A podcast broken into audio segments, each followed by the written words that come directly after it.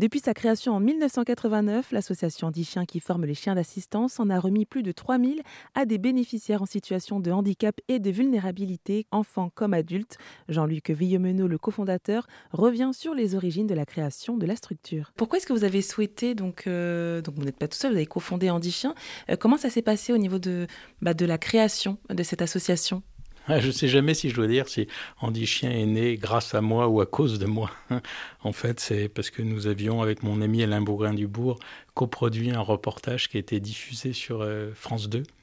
Et nous avons découvert, j'ai découvert les chiens d'assistance aux États-Unis lors d'une conférence internationale sur les relations animales. Il y avait Karil et Abdul euh, qui étaient euh, sur le palier de, l'étage où se tenait le, colloque et, le chien a appelé l'ascenseur et j'ai découvert ces chiens et on a décidé de coproduire un petit sujet qui était donc diffusé et une, professeure de biologie au lycée professionnel agricole d'Alençon, Marie-Claude Lebré, a vu ce sujet, elle a dit tiens j'ai envie de faire ça dans le cadre d'un projet d'action éducative simplement sur deux années avec ma classe et on va former allez deux voire maximum quatre chiens.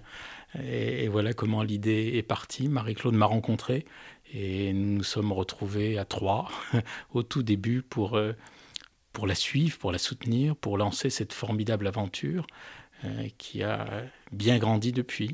Et maintenant, avec après toutes ces années, avec du recul, comment est-ce que vous pourriez bah, analyser euh, tout ce que vous avez pu parcourir jusqu'à présent? L'analyser, ça serait manquer d'humilité, ça serait bien ambitieux. À titre personnel, c'est une formidable aventure humaine. Ce sont d'abord de belles rencontres. C'est pour ce qui me concerne mettre en exergue tout ce que l'animal peut apporter à l'homme. C'est-à-dire, euh, quelque part, c'est mettre en avant une relation qui est unique entre un animal qui est très particulier, qui est dans la communauté humaine depuis euh, des millénaires. Et, je trouve que c'est aussi une façon d'attirer l'attention pour dire, dès lors qu'il est capable de faire ça et de se mettre au service d'humains en difficulté, respectez-le.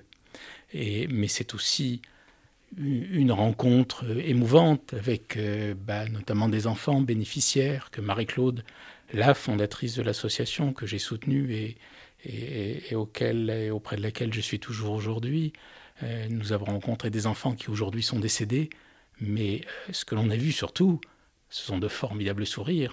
Je peux vous dire que lorsque vous voyez partir des bénéficiaires avec leurs chiens qu'ils ont gagnés, après ce stage de remise de deux semaines où il faut euh, apprendre ce que c'est qu'un chien, où il faut apprendre les commandes, où euh, il y a le doute sur celui, parce qu'ils sont plusieurs bénéficiaires, futurs bénéficiaires, avec plusieurs chiens en cours d'éducation. Ils ne savent pas encore tout à fait qui, comment les binômes, comment les duos vont se former. Au bout de ces stages, voilà, ils, aboutissent, il y a une rencontre, souvent une très très belle rencontre, un très beau duo qui se forme. Et la plus belle image, c'est de les voir partir ensemble. C'est-à-dire se dire, voilà, ils partent pour, on l'espère, euh, un itinéraire de vie peut-être plus rayonnant, plus souriant. Dans tous les cas, les témoignages, moi, ce que je retiens, c'est une phrase que je cite à l'envie de manière euh, euh, inépuisable. Souvent, les bénéficiaires, lorsqu'ils sont en fauteuil, nous disent Mon chien a gommé mon fauteuil. Mon chien a changé le regard des autres sur moi. Alors on peut regretter d'avoir besoin dans notre société d'un animal pour modifier le regard des autres sur un handicap, sur une vulnérabilité, sur quelqu'un qui a une grande dépendance, une maladie lourde. Il n'en reste pas moins vrai que c'est le constat, et c'est le constat quotidien de tous ceux qui bénéficient d'un chien d'assistance éduqué par Andy Chien. Pour faire un don à cette association, rendez-vous au www.andichien au pluriel.org.